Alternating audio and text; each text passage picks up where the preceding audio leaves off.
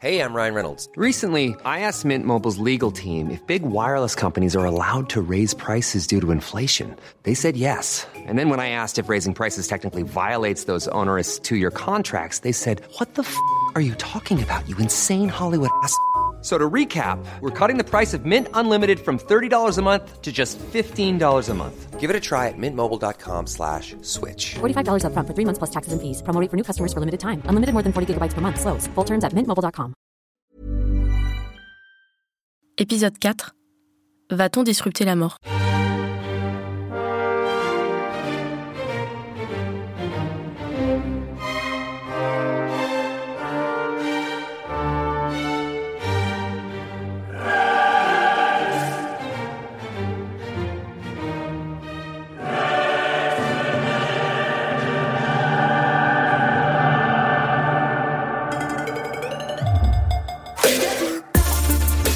technologies nous promettent beaucoup de choses. Ou plutôt, les gens qui maîtrisent les nouvelles technologies nous font beaucoup de promesses. Des intelligences artificielles qui pensent comme des hommes et des femmes, des voitures électriques et autonomes, des objets capables de détecter nos maladies et nos sentiments. Nous vivons dans une époque où tout semble possible. Même si, pour le moment, rien n'est encore fait. En attendant, nous sommes incités à acheter des produits et à céder nos données pour construire ce monde idéal et futuriste.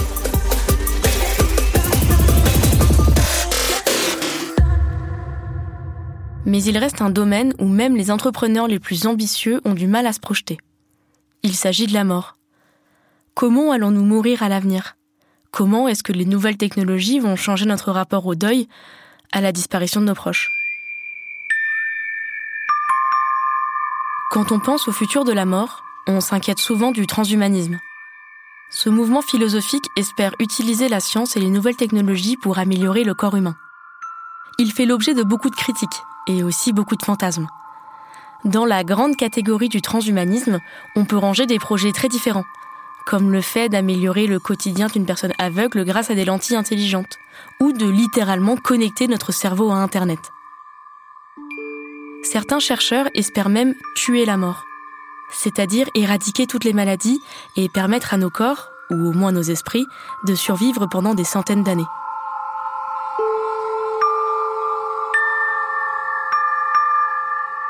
Pendant mes recherches, j'ai lu beaucoup de livres de science-fiction. Je voulais dépasser mes références un peu trop classiques, du genre Terminator ou les romans d'Isaac Asimov.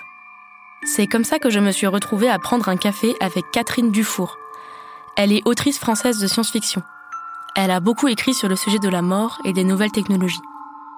Ça fait partie de mes angoisses personnelles, c'est-à-dire la peur de la mort, mais c'est aussi une autre angoisse qui est euh, la peur de l'absence de mort. J'ai imaginé qu'actuellement, euh, riches comme ils sont, les tycoons des grandes entreprises, alors aussi bien euh, Mark Zuckerberg que Elon Musk que le patron de Microsoft, Bill Gates, je me suis demandé ce qu'ils faisaient de leur argent. Euh, et moi, à leur place, si j'avais autant d'argent, la chose que je voudrais faire, c'est faire céder la grande barrière qui met au même niveau riches et pauvres, c'est-à-dire la mort. Et de fait, euh, au même moment ou quelques peu de temps après, ou peut-être déjà avant, on a appris qu'ils essayaient de tuer la mort. Il y a Calico, le, laboratoire de Google, qui a décidé de faire la peau de la mort. Alors soit en prolongeant l'être humain, soit carrément, ça c'est le grand délire d'Elon Musk, en téléchargeant un être humain dans, une machine. Voilà, je suis bien d'accord avec eux. Moi, si j'avais autant de milliards qu'eux, c'est ce que je ferais. Donc c'est absolument abominable d'imaginer que la mort échappe aux riches parce que ça fait que dans 200 ans, on sera encore dirigé par les mêmes personnes qu'aujourd'hui. Dans l'un de ses romans les plus populaires, Le goût de l'immortalité, Catherine Dufour raconte le destin d'une adolescente qui affirme être devenue immortelle dans un monde ravagé par la pollution et les maladies. Le sujet est aussi présent dans beaucoup d'autres de ses livres.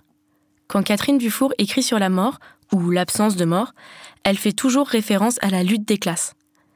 Les riches ont les moyens de prolonger leur vie, de faire attention à leur santé et de se payer des implants coûteux. Les pauvres, généralement, meurent vite et dans d'atroces souffrances. Le transhumanisme, c'est pas fait pour améliorer l'humain, c'est fait pour améliorer les riches.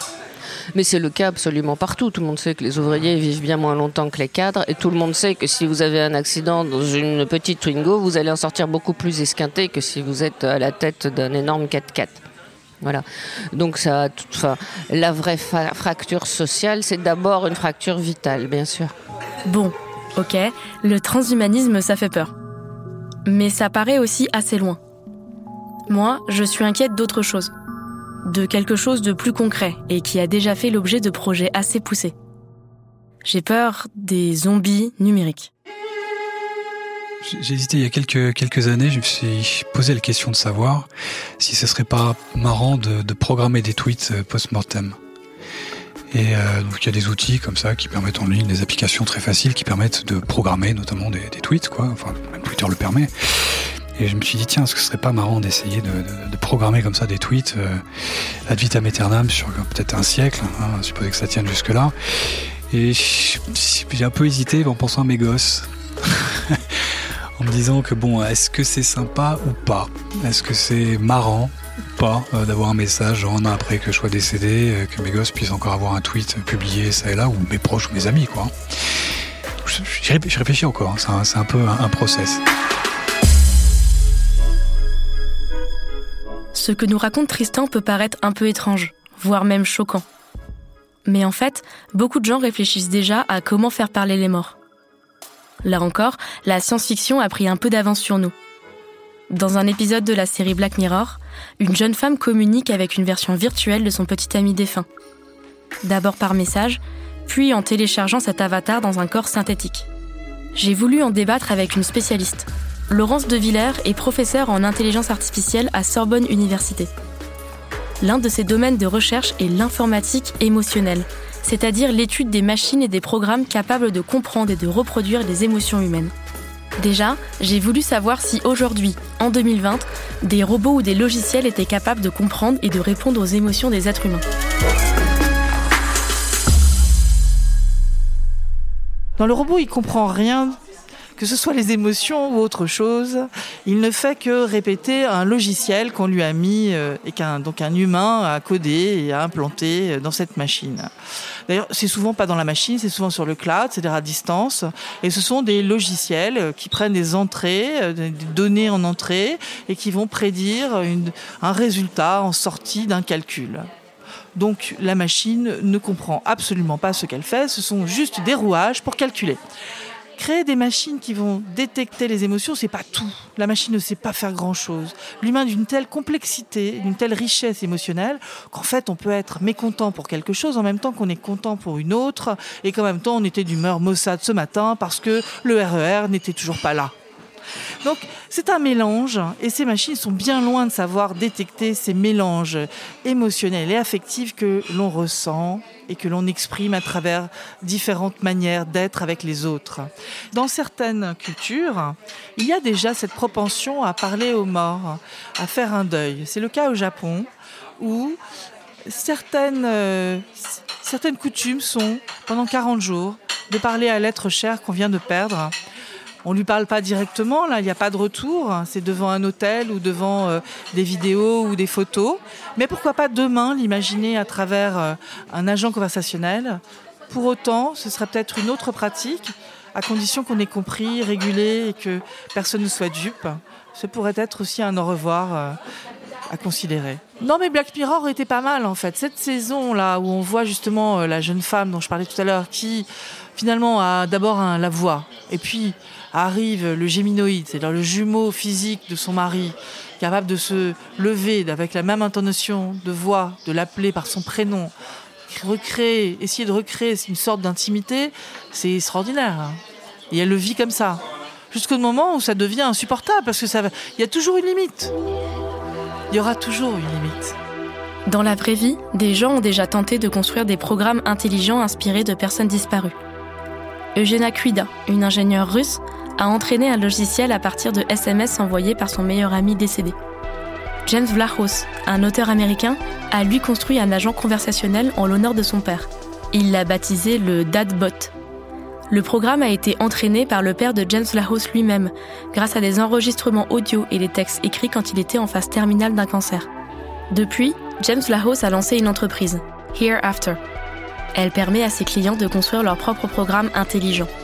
On discute avec le logiciel et on y dépose nos souvenirs pour que nos proches puissent avoir une trace de nous après notre mort. Le cas de ces programmes est complexe. On a d'abord envie de les rejeter. Parler avec les morts nous paraît contre nature. Et puis, la situation pose aussi des questions éthiques. Comment approuver un bot construit à mon image après ma mort? Est-ce bafouer ma vie privée? Est-ce que c'est dangereux pour la santé mentale de mes proches? J'ai abordé ce sujet avec Élise, Julia, Tristan et Valentin, mes témoins pour ce podcast. Est-ce que ce genre de logiciel leur ferait envie? Je comprends pleinement le besoin parce que c'est des trucs très bêtes, mais euh, moi, après la mort, j'ai écouté son message de répondeur euh, un demi-milliard de fois, je pense, juste pour pouvoir entendre euh, sa voix. Ici, Julia parle de son père. Je me souviens que quand j'ai changé de téléphone, changé d'ordinateur, il me restait des messages qu'il avait laissés sur mon répondeur et je me suis mais retourné la tête pour être sûre de pouvoir les sauvegarder, les enregistrer, les avoir quelque part. Et même si je les réécoute pas et que les et que de temps en temps quand je les réécoute, c'est les messages les plus banals du monde du genre euh, oui j'ai essayé de t'appeler, rappelle-moi, ça n'a aucun intérêt, mais c'est pas grave. Euh, je comprends vraiment le besoin des gens qui ont envie en fait de le garder en vie ou de garder cette personne en vie. Ensuite, ouais, je trouve ça glauque dans le sens où c'est j'ai conscience que ce sont des on est obligé de passer par là aussi pour comprendre que la personne est partie. On est obligé en fait d'être confronté à l'absence. Et donc maintenir la présence, c'est reculer le moment où le deuil se fait. Et les deuils, c'est toujours long. Enfin, c'est assez rare que les gens fassent en cinq jours, même si c'est quelqu'un euh, qui connaissent euh, peu. Et donc, euh, je trouve que ça recule ce moment-là. Ensuite, il y a des tas de personnes qui ont envie de reculer. Donc, si ça aide des gens, en fait, à reculer pour mieux sauter, entre guillemets, c'est peut-être des outils qui peuvent être très utiles. Et pour écrire moi-même des algorithmes, je sais qu'on est de toute façon tellement loin de, pouvoir donner un semblant de vraie intelligence euh, que non, ça serait injurieux vis-à-vis de, vis-à-vis de la mémoire. Donc, euh, j'ai, limite plus confiance dans la capacité de, de, garder des cheveux et de faire un clone que, euh, que de faire un avatar numérique qui vaille quelque chose. Quoi. Donc, Et puis, j'ai fini par réaliser quelque chose. Même sans intelligence artificielle, nous avions presque tous déjà tenté de parler avec les morts. C'est par exemple le cas d'Élise, qui a perdu son ancienne colocataire. C'est le problème du deuil euh, de l'accident, c'est-à-dire que c'est pas une longue maladie où tu as le temps de discuter, te dire au revoir, euh, ah mon dieu la vie est difficile. Et donc là le fait qu'elle soit déjà sortie de ma vie, enfin elle, était, elle habitait à Lyon, j'habite à Paris, euh, pour rendre cette disparition matérielle, continuer à avoir les mêmes échanges avec elle, c'est-à-dire sur Messenger, sur le mail, qui m'a été utile pour le matérialiser sa réalité et la réalité de son fantôme. Ça l'a rendue et présente et absente en même temps. Je lui envoyé des messages, je l'engueulais parce qu'elle était morte, euh, j'avais aussi des questions, euh, des choses privées, je me souviens de trucs... Euh, on discutait beaucoup de politique et de la façon de s'engager. et donc je me souviens d'y avoir envoyé beaucoup de messages par rapport au présidentiel, par rapport à des préoccupations que j'avais.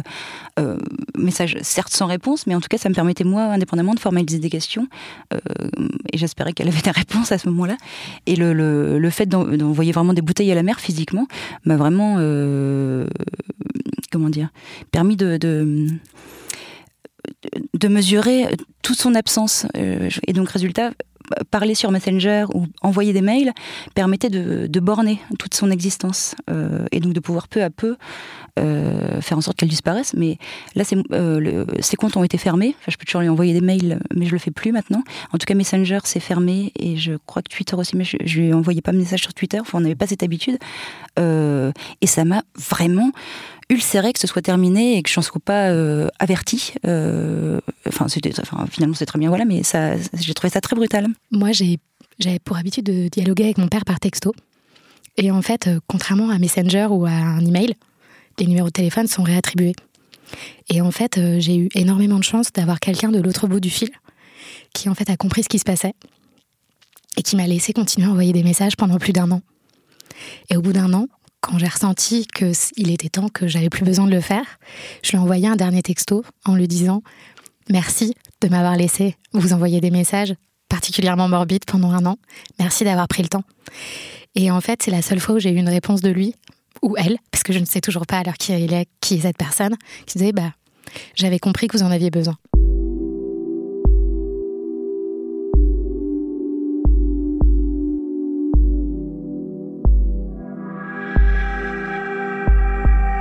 Chaque mort est différente.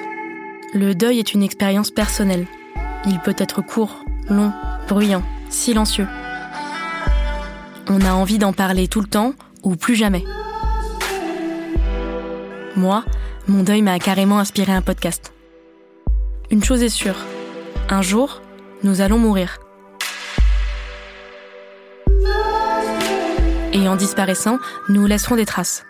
Des vêtements, une vieille carte postale, des chansons préférées au karaoké, le souvenir d'un week-end entre amis à Barcelone, notre compte Facebook, des selfies flous sur Instagram, des DM d'amour et échangés sur Twitter. On a souvent tendance à donner moins de valeur au virtuel qu'au réel. Pourtant, on fait déjà beaucoup de choses très sérieuses en ligne. Lire le journal, prendre des cours, se faire des amis, tomber amoureux, disparaître. Tu me racontais même que quelqu'un a créé une page Wikipédia euh, à ton père au moment de son décès.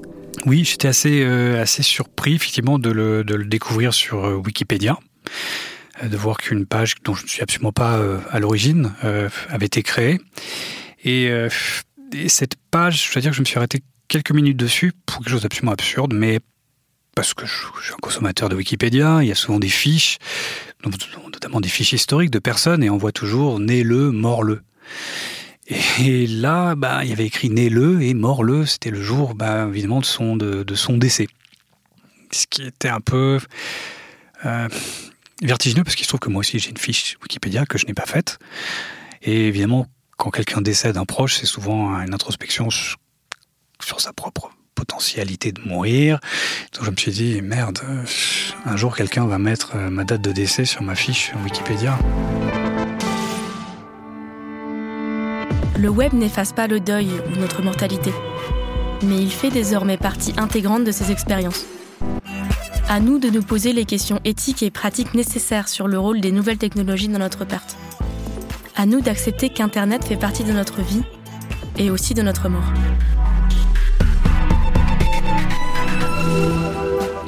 Rajouter quelque chose chacun ou est-ce que... Juste euh, pour les auditeurs, un petit message euh, bah, on, s'en sort. Hein. Voilà. Chacun vit son deuil comme il veut, donc en fait, même numériquement, faites comme vous le sentez. Même si vous pensez que ça va choquer des gens de l'autre côté ou ainsi de suite, en fait, c'est votre deuil. C'est à vous en fait de le gérer.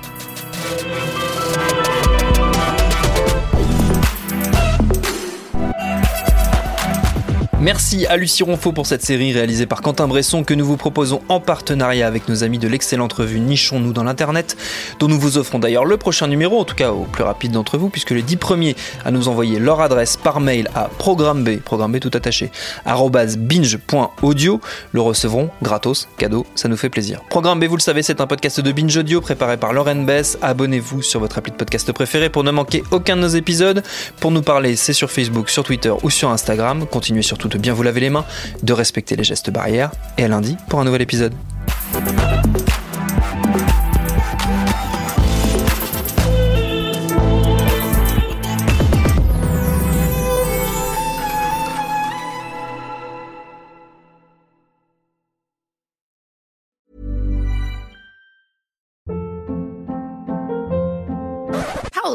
What was that? Boring. No flavor. That was as bad as those leftovers you ate all week. Kiki Palmer here, and it's time to say hello to something fresh and guilt-free. Hello Fresh. Jazz up dinner with pecan-crusted chicken or garlic butter shrimp scampi. Now that's music to my mouth. Hello Fresh. Let's get this dinner party started. Discover all the delicious possibilities at hellofresh.com.